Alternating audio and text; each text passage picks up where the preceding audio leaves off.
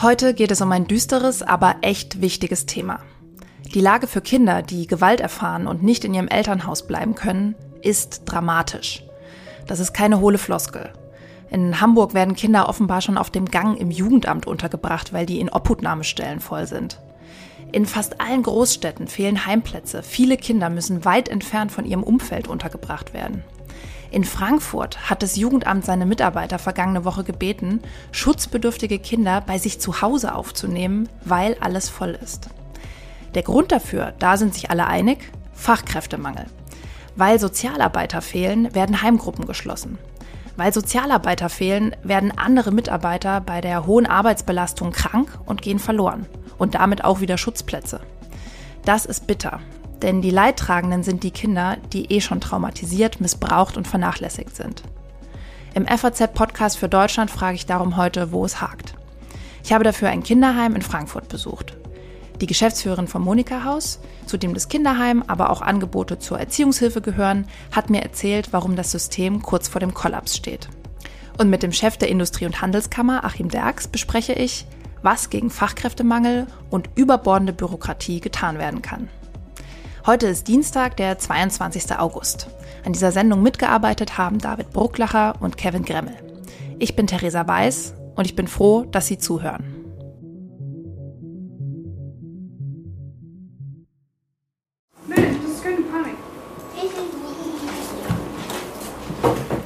Im Monika-Haus in Frankfurt leben Kinder, die ihr Zuhause dauerhaft verlassen müssen. Wenn ein Jugendamt zu dem Schluss kommt, dass die Eltern ihren Erziehungs- und Fürsorgeauftrag nicht erfüllen können, dann werden diese Kinder vom Staat in Obhut genommen. In der Inobhutnahme bleiben sie ein paar Tage oder maximal Wochen und dann wird entschieden, ob sie wieder zurück können oder ob das zu gefährlich ist. In dem Fall kommen sie ins Heim. Im Monika-Haus leben also Kinder, die meist schwer missbraucht wurden. Diese Kinder brauchen Fachpersonal, das ihnen wieder Halt gibt.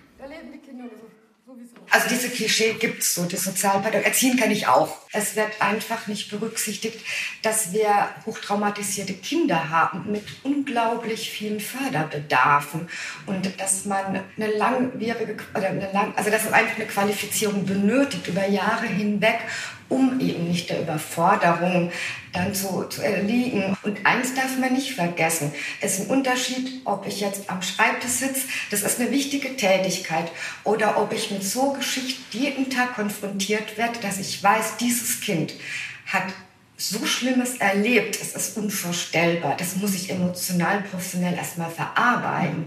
Jede Aufnahme bedeutet, in ein Schicksal einer Familie reinzublicken und ähm, in eine Dunkelheit. Doch Heimleiterin Heike Sienel hat nicht immer genug Personal dafür, denn der Job ist ziemlich anstrengend. Der stationäre Bereich, das bedeutet 24 Stunden Dienst, das bedeutet 365 Tage zu arbeiten und das bedeutet auch oft auch wenn man Überstunden abfeiert zum Beispiel, ne, dass man dann letztendlich auch angerufen wird. Wenn zwei Mitarbeiter, Mitarbeiterinnen krank sind, dann bin ich gezwungen anzurufen, weil die Kinder sind da. Wir können die Kinder nicht nach Hause schicken. Wir merken, dass wir permanent ähm, Krisen zu bewerkstelligen haben. Wir haben die Ukraine-Kinder ähm, und Jugendlichen aufgenommen, die unbegleiteten Minderjährigen. Wir haben in der Corona unser Mann, unsere Frau gestanden und auch die Kinder haben es getan, auch die Eltern. Wir haben aber jetzt einen Zustand, wir sind erschöpft, wir sind aus einer krisenhaften, unserer Langzeitkrise, über drei Jahre war Corona herausgekommen und jetzt kommt die nächste Krise mit aller Wucht der Fachkräftemangel.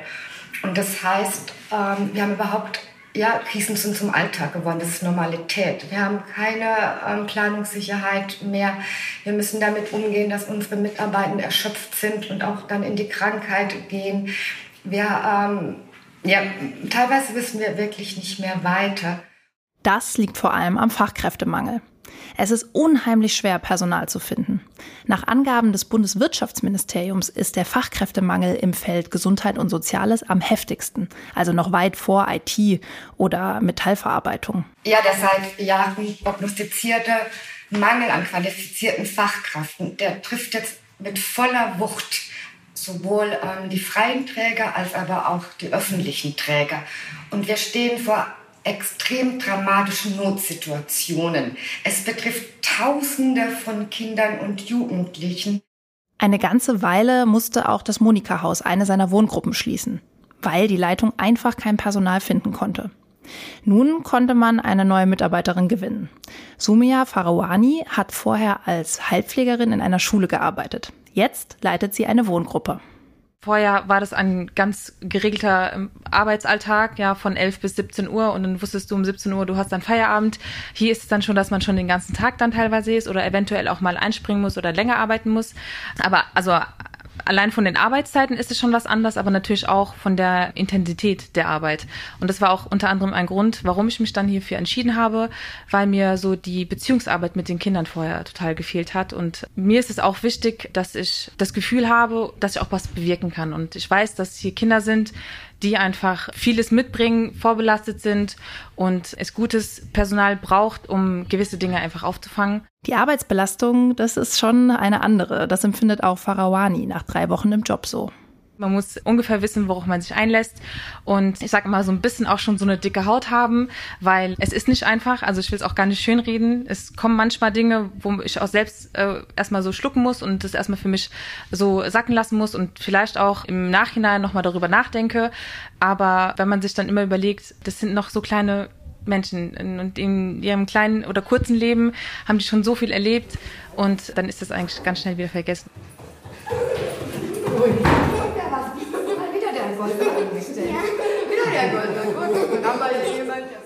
Dass die Arbeit sinnstiftend ist, das hebt auch Heimleiterin Heike Sienel hervor. Wir haben Erfolge. Wir haben jetzt jemand, der war mit vier, wurde aufgenommen und der hat jetzt den Beruf des Altenpflegers erlernt. Welche Sozialkompetenz, ne? Und, der, und den zu begleiten und jetzt zu sehen, der ist Altenpfleger geworden, das ist echt toll. Mhm. Ne? Und, und von daher hat man sehr viele Erfolge. Nicht sofort und nicht gleich. Aber was, was gibt es denn für einen schöneren Erfolg als das Lächeln und die Zugewandtheit von Kindern? Ne? Mhm. Von daher ähm, wünsche ich mir einfach, dass junge Menschen zugewandt sind ähm, dieser Arbeit, dass sie Interesse zeigen, dass sie vielleicht mal reinschnuppern und sich ein Bild machen, wie toll die Arbeit ist mhm. und wie wertvoll. Aber es gibt wenige junge Kollegen, die den Job machen wollen. Das macht sie manchmal ein bisschen ratlos. Man, es ist toll, wenn man sieht, dass Kinder und Jugendlichen, die so traumatisiert hier kommen, wo es so schwer ist, Beziehungen aufzubauen, ja, die eigentlich manchmal so glauben, wenn sie jetzt einessen, sie werden geschlagen.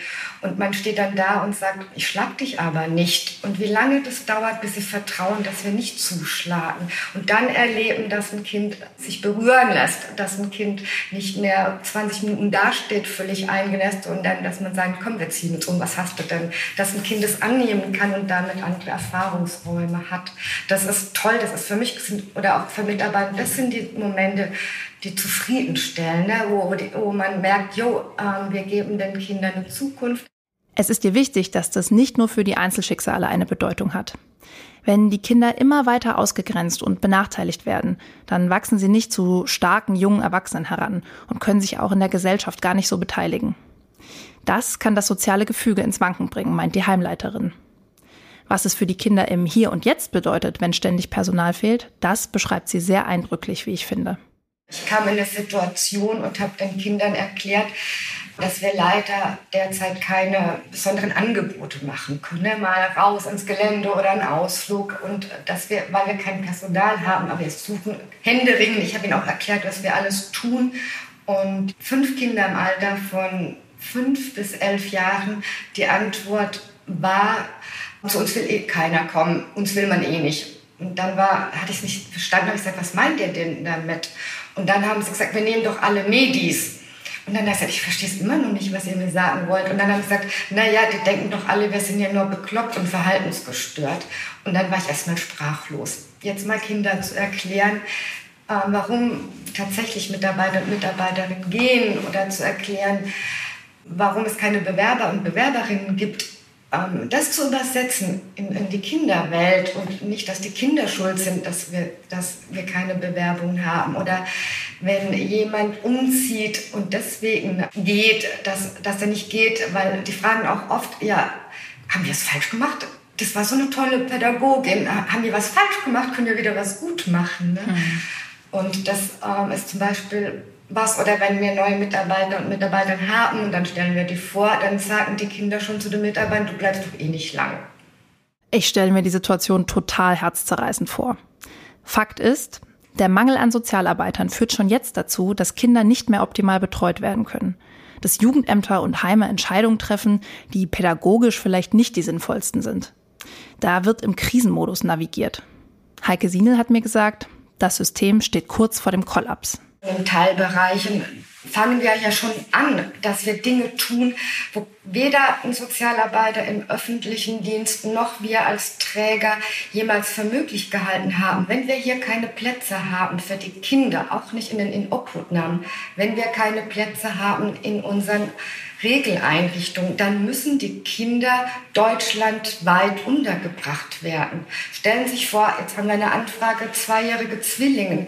Die, wir finden keine Plätze. Mit gemeinsam, wir tun gemeinsam mit den Mitarbeitern der Sozialrat und Jugendämter nach Lösungen suchen. Wir finden derzeit keine. Der Worst Case wäre, wenn man eine Familie mit fünf Kindern zerreißt, auch die Zwillinge, die bei, dabei sind, sind Zweijährige und keine andere Lösung findet. Früher haben wir Kinder und Jugendlichen außerhalb untergebracht, weil es fachlich begründet war, weil man gesagt hat, es ist gut, ähm, wenn sie getrennt werden von ähm, den Tätern, sage ich mal, von Eltern, die ähm, Gewalt ausgeübt haben, die nicht bereit sind, ähm, über Erziehungsverhalten zu reflektieren, die Kinder vielleicht aufsuchen an den Schulen.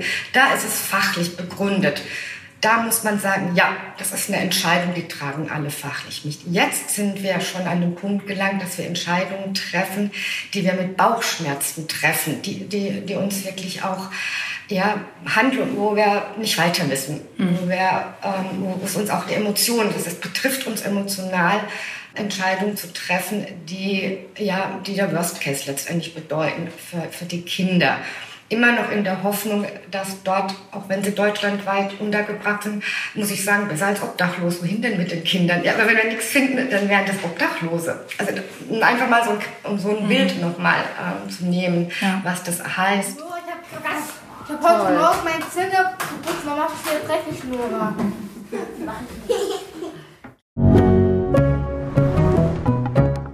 Puh, das waren harte Worte. Dass der Fachkräftemangel ernste Konsequenzen hat, zeigt sich beim Thema Kinderschutz echt deutlich. Die Zahl der Inobhutnahmen ist dabei übrigens relativ gleich. In Frankfurt mussten zum Beispiel im vergangenen Jahr 535 Kinder und Jugendliche in einer Einrichtung untergebracht werden. Vor der Pandemie, so als Vergleichswert, waren es 100 Kinder mehr. Der Engpass kommt also nicht zustande, weil plötzlich mehr Kinder aus ihren Familien genommen werden. Das muss ich an der Stelle vielleicht nochmal sagen, weil das viele vermuten. Aber wieso fehlen diese Sozialpädagogen jetzt? Einerseits, das sagen Leute wie Heike Sienel, steigt der Bedarf überall. Kita-Erzieher, Betreuer für den Ganztag, die werden alle dringend gesucht.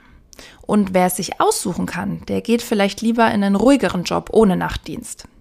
Andererseits ist es wahnsinnig schwer, Fachkräfte aus dem Ausland zu gewinnen. Dabei sagt auch Bundeswirtschaftsminister Robert Habeck, dass nur mehr Menschen aus dem Ausland die ganzen offenen Stellen besetzen können. Irgendwo auf der Welt suchen Leute Jobs. Hier können wir unsere Stellen nicht besetzen. Die Zahlen sind im Raum. Es sind über 600.000 Stellen, die nicht besetzbar sind. Die gelten als nicht besetzbar, schlicht weil die Menschen nicht da sind und das sind die statistisch erfassten Stellen. Wahrscheinlich dürfte die Zahl der wirklich nicht besetzbaren oder nicht besetzten Stellen deutlich drüber liegen. Der Mangel an Händen und Köpfen, die dieses Land nach vorne bringen, ist jetzt schon eklatant. Wenn wir nicht schnell gegenhalten, dann wird er zu einer echten Wachstumsbremse. Wenn es anderswo Fachkräfte gibt und wir sie brauchen, wo ist dann das Problem? Eine mögliche Antwort Bürokratie. Wer für einen Job einwandert, muss sich mit Visastellen im Ausland, mit kommunalen Ausländerbehörden, der Bundesagentur für Arbeit und für die Anerkennung der Berufsabschlüsse mit den Regierungspräsidien rumschlagen. Ein Kollege hat mir gerade erst erzählt, wie er sein Au-pair, das gerne in Deutschland bleiben und in einer Kita arbeiten würde, zur Ausländerbehörde begleiten musste und wie sie sich durch Stapel von Anträgen wühlen müssen. Heike Sienel aus dem Monika-Haus hat mir berichtet, dass ausländische Fachkräfte oft an der Anerkennung ihrer Qualifikationen scheitern. Warum das alles so kompliziert ist und was man ändern müsste, das frage ich jetzt Achim Derks. Er ist der stellvertretende Hauptgeschäftsführer der Deutschen Industrie- und Handelskammer und vertritt damit tausende Unternehmen, die an Fachkräftemangel leiden. Herr Derks, wir sprechen heute über Fachkräftemangel und eine Lösung, die dann häufig genannt wird, ist, Fachkräfte aus dem Ausland anzuwerben. Aber dann höre ich von ausländischen Sozialpädagogen, die dringend gebraucht würden hier bei uns, aber erst mal 100 Seiten Papieranträge ausfüllen müssen. Deckt sich das mit dem, was Sie aus den deutschen Unternehmen hören? Ja, in der Tat ist ähm, die Fachkräfte Einwanderung im Konkreten sehr, sehr kompliziert und Sie haben es auch angesprochen, es gibt noch sehr viel Papier auch in diesem Zusammenhang, sodass die generell guten Regelungen, die wir auch jetzt schon vor der Reform hatten und die jetzt mit der Reform des Fachkräfteeinwanderungsgesetzes ja noch liberaler an vielen Stellen geworden sind, dass das in der konkreten Umsetzung dann oft genug daran scheitert. Es dauert zu lange, bis ich einen Termin bekomme. Es sind zu viele Unterlagen, sodass dann welche fehlen und nachgereicht werden müssen, was das Ganze wieder verlängert. Die Dinge werden von der Botschaft nach Deutschland und zurück per Papier verschickt. Auch das dauert. Es gibt viele Behörden, die beteiligt sind, die ich ja als ausländische Fachkraft eigentlich auch erst nochmal gar nicht kenne. Und nicht nur die ausländische Fachkraft, sondern genau die Unternehmen in Deutschland, gerade die KMU, sind natürlich damit auch oft überfordert, weil sie gewisserweise das Gefühl haben, von Pontius zu Pilatus zu rennen, beziehungsweise äh, darauf zu warten, vorgelassen zu werden. Wie können wir denn da besser werden? Nun, eine Antwort ist auch hier mehr Digitalisierung. Wir müssen es einfach schaffen, dass die beteiligten Behörden gut digital ausgestattet sind, damit sie untereinander zunächst einmal digital kommunizieren können. Und wir brauchen eigentlich auch die Möglichkeit, die Unterlagen seitens der Fachkraft und der Unternehmen digital einzureichen, um die ganze Prozesse einfach zu beschleunigen. Und das Zweite ist natürlich, dass wir dann auch uns überlegen müssen, muss jede einzelne Nachweis wirklich sein? können wir es vielleicht auch schaffen, im Kontakt zu den Unternehmen und den ähm, äh, Fachkräften die Zahl der Behörden zu reduzieren. Dann können die Behörden das nicht im Backoffice untereinander regeln. Im Moment haben sie zu tun als Beteiligte mit der Ausländerbehörde, sie haben zu tun mit der Auslandsniederlassung, also mit der deutschen Botschaft, der Auslandsvertretung, sie haben es zu tun mit einer Anerkennungsstelle und sie haben es zu tun mit der Agentur für Arbeit. Und ähm, das sind eben Institutionen, die dann auch noch miteinander kommunizieren müssen und die manchmal auch einzelne Regelungen unterschiedlich auslegen. Ja, und jetzt haben Sie auch schon angesprochen, wie viele beteiligt sind und alles sind ja irgendwie öffentliche Behörden. Und da sind wir so ein bisschen beim Stichwort äh, Bürokratie. Sie haben es schon genannt, Digitalisierung könnte helfen, aber ähm, vielleicht gehen wir noch mal einen Schritt zurück. Inwiefern äh, spielt denn Bürokratie bei diesem ganzen Thema Schnelligkeit äh, eine Rolle? Die Bürokratie spielt eine große Rolle, weil natürlich jede Regelung, die Sie in ein Gesetz hineinschreiben oder die Sie dann in eine äh, Durchführungsregelung noch zusätzlich reinschreiben, ähm, wieder eine Prüfschleife bedeutet. Und dort sind wir in Deutschland vergleichsweise kompliziert. Wir wollen sehr genau sein. Äh, das Risiko soll minimiert werden. Und das alles führt dazu, dass die Dinge länger dauern. Selbst die Ausländerbehörden sagen ja zum Beispiel, ähm, lass uns doch Aufenthaltstitel für statt für sechs Monate direkt für zwölf Monate äh, erteilen, um mal ein konkretes Beispiel zu nennen. Damit können Sie natürlich nahezu die Zahl der Verwaltungsvorgänge halbieren. Kann man vielleicht bei manchen Punkten stärker auf Stichproben setzen, statt auf äh, jede Einzelfallprüfung vorzunehmen. Aber das sind Dinge, die wir uns, glaube ich, sehr genau überlegen müssen, denn es wird sich an der Personalsituation in den Behörden nicht viel ändern.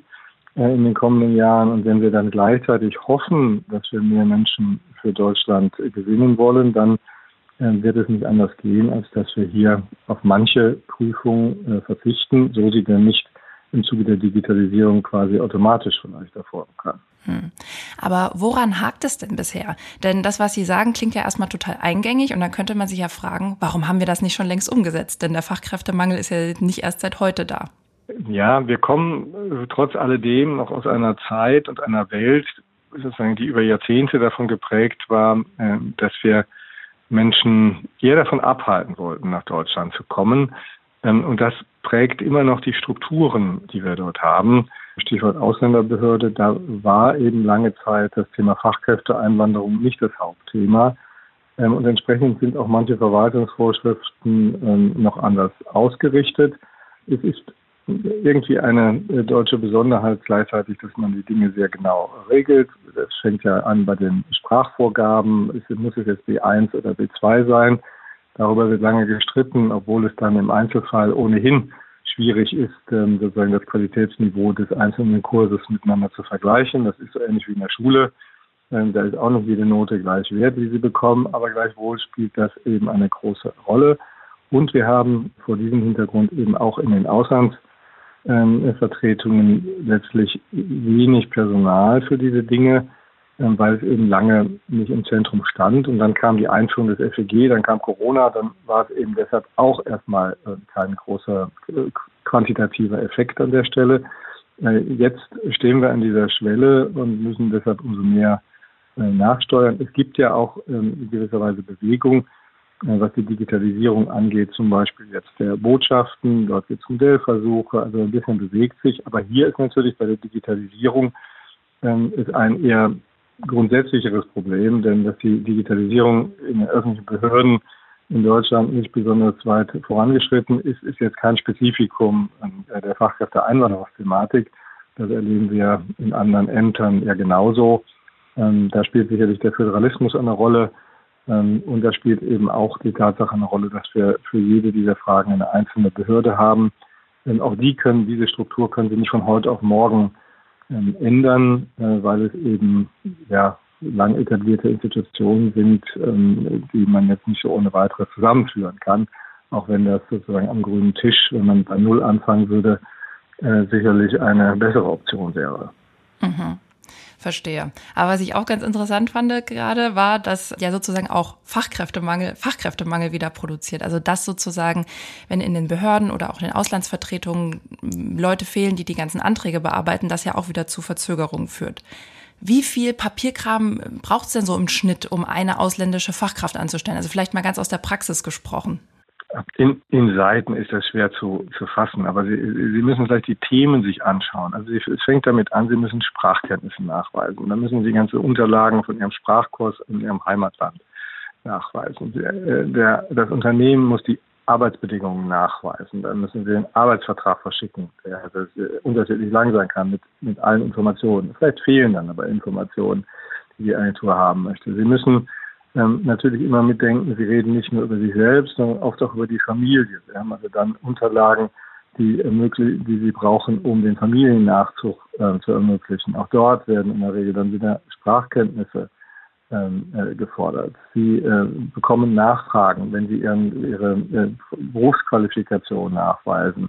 Ähm, bei Hochschulen gibt es eine Datenbank, da geht es manchmal relativ einfach wenn der Hochschulabschluss dort vorgesehen ist. Aber in der beruflichen Bildung gibt es die entsprechenden Strukturen. Auch da gilt dann, dass man äh, das alles im Detail nachweisen muss, äh, manchmal eben auch eine Übersetzung erstellt werden muss. Ähm, all das kommt zusammen. Und äh, neben dieser der Menge an Papier, die Sie eben dafür brauchen oder Unterlagen, ist dann eben das nächste Nadel tatsächlich die, die Terminfindung. Sie brauchen oft viele, viele Monate, bis sie einen Termin für eine Beantragung eines Visums bei einer deutschen Botschaft bekommen. Sie brauchen auch ähm, oft so lange Zeit in Deutschland, um einen Termin ähm, bei der Ausländerbehörde zu bekommen. Sagen Sie, Sie brauchen ja zunächst ein Visum an, einreisen zu können, um anfangen zu können zu arbeiten. Und dann müssen Sie innerhalb der ersten Monate zur Ausländerbehörde, um einen Aufenthaltstitel zu bekommen. Das Gleiche gilt dann natürlich dann für die Familienmitglieder. Ähm, und so gesehen ähm, ist es die Menge der Unterlagen und ist es die Dauer der Prozesse und die Vielzahl der Behörden, zu denen sie hingehen müssen. Mal ganz abgesehen davon, dass sie dann ja auch noch die Dinge haben, die auch jemand äh, bewältigen muss, der innerhalb Deutschlands oder innerhalb der EU umzieht. Ähm, also sie brauchen eine Wohnung, sie müssen ein Konto eröffnen, sie müssen eine Schule oder eine Kita suchen. Das sind natürlich auch alles nochmal Hürden, die ja, die sie zu nehmen haben. Und auch da ist eben Deutschland nicht in der Situation, dass wir seit Jahrzehnten darin geübt sind, sozusagen da auch ausländische ähm, Kolleginnen und Kollegen, Fachkräfte äh, aufzunehmen, zu integrieren. Wir merken das immer daran, dass sowohl KMU als auch Fachkräfte sehr, sehr glücklich sind, wenn ihnen jemand hilft. Ähm, das ist natürlich schön, wenn eine Industrie- und Handelskammer positives Feedback bekommt. Auf der anderen Seite ähm, kann es eben auch nicht sein, dass so ein, ein, normales Thema wie die Einstellung eines Beschäftigten und kommt er nun aus Asien oder sonst woher, dass das so kompliziert ist, ähm, dass ein durchaus ja, erfahrener äh, Chef eines mittelständischen Unternehmens da nicht mit klarkommt alleine. Und ähm, da müssen wir sicherlich äh, auch, was die, was die, ich sage bewusst mal die Servicekultur ähm, der beteiligten Behörden angeht, sicherlich auch nochmal nachlegen, wobei das eben immer eine Mischung ist. Wenn sie keine Leute haben und zu wenig Leute haben, dann ähm, äh, bleibt es natürlich eine Herausforderung. Mhm, ja.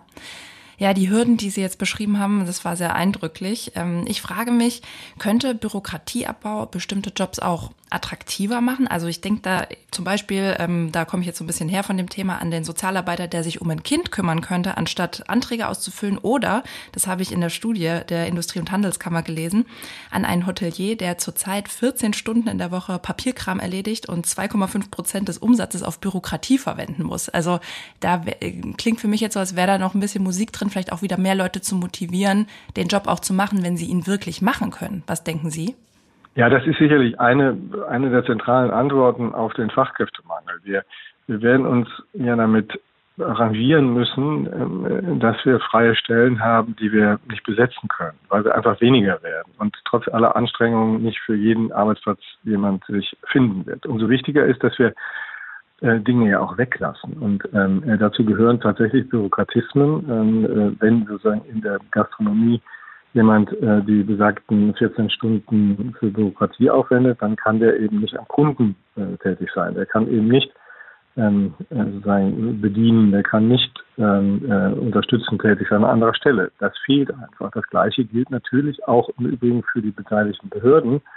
Ähm, wenn es nicht digitalisiert ist, dann äh, sozusagen wird natürlich Arbeitszeit gewisserweise auch verschwendet. Äh, weil es ja alles viel schneller gehen würde, äh, wenn, wenn es automatisiert wäre. Und ähm, daher wird natürlich die Automatisierung hier auch zu deinem Freund und Helfer.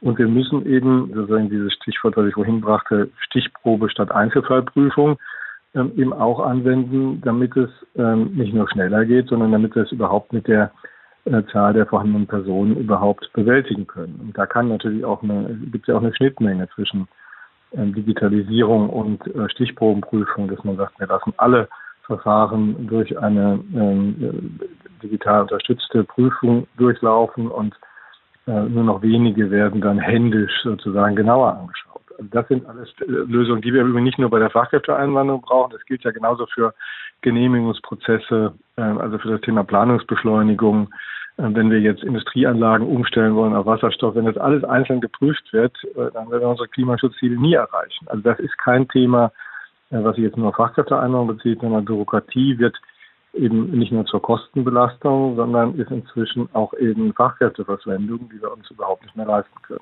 Hm. Letzte Frage dazu, um mal so den Advocatus Diaboli zu spielen. Aber begeben wir uns damit nicht auf gefährliches Terrain, wenn wir sozusagen unsere ja, Qualitätssicherungsmechanismen und eben diese Prüfungen ja zurückfahren? Zum einen gilt, ähm, ähm, wenn man zu streng ist bei diesen Sachen und zu viel reguliert, jetzt zum Beispiel Fachkräfteeinwanderung, dann kommt einfach gar keiner. Und dann kann man gar nicht testen, ob es sozusagen ähm, schlimm gewesen wäre, etwas weniger Anforderungen zu stellen. Umgekehrt, wenn wir an, an ein paar Stellen weniger Nachweise erfordern, ähm, die Aufenthaltsgenehmigung nicht sechs Monate oder zwölf Monate vergeben und solche Dinge mal ausprobieren, dann ist es ja ein leichtes, äh, nach ein, zwei, drei Jahren äh, zu, zu schauen, hat es funktioniert. Und wenn die wenn negative Auswirkungen eintreten, nachzusteuern. Ähm, also so gesehen ist eigentlich der Praxischeck besser zu machen, wenn ich mehr ermögliche und dann sehe, funktioniert es oder hat es negative Nebenwirkungen. Ähm, da sind wir natürlich weit von entfernt, weil wir ja auch gar nicht in dem Sinne äh, Zahlen erreichen, die wir gerne erreichen wollten. Also ist eher der Nachweis erbracht, dass wir bislang ähm, zu kompliziert sind. Und ähm, wenn, wenn wir jetzt das neue Gesetz anschauen, dann ist ja da zumindest auch etwas drin. Wenn ich jetzt die, die Zuwanderung nach Einkommen äh, mich mir anschaue, dann muss ich eben die Qualifikation nicht mehr nachweisen. Da fällt auch manches an Bürokratie weg. Das ist das gut so. Jetzt ähm, äh, hätten wir lieber eine Einkommensgrenze, die noch ein bisschen niedriger liegt, damit Branchen wie Gastronomie, die haben Sie gerade genannt, auch in den Genuss kommen können. Aber solche Dinge, glaube ich, kann man gut ausprobieren. dann ist ja ein leichtes, so eine Einkommensgrenze auch wieder hochzusetzen, wenn sie jetzt tatsächlich so niedrig wäre, dass äh, Qualitätsstandards nicht mehr gehalten werden können, die wir äh, uns wünschen. Und ähm, im Bereich der beruflichen Qualifizierung sagen wir ja, dass dieses Anerkennungsverfahren prima ist, aber eher als Transparenzinstrument. Sie können in Deutschland als Deutscher auch als Koch arbeiten, ohne eine Kochausbildung gemacht zu haben. Warum soll das nicht einer auch, der aus Vietnam oder einem anderen Land der Welt kommt, machen können? Ähm, der Arbeitgeber wird schon wissen, in aller Regel, warum er jemanden einstellt oder auch nicht einstellt. Ähm, also hier mehr, mehr Mut zum Ausprobieren, glaube ich, äh, wäre sinnvoll, weil äh, nachsteuern und wieder mehr regulieren kann man jederzeit. Mut zum Praxistest, das fordern Sie. Ähm, vielen Dank für das Gespräch, Herr Derks. Gerne.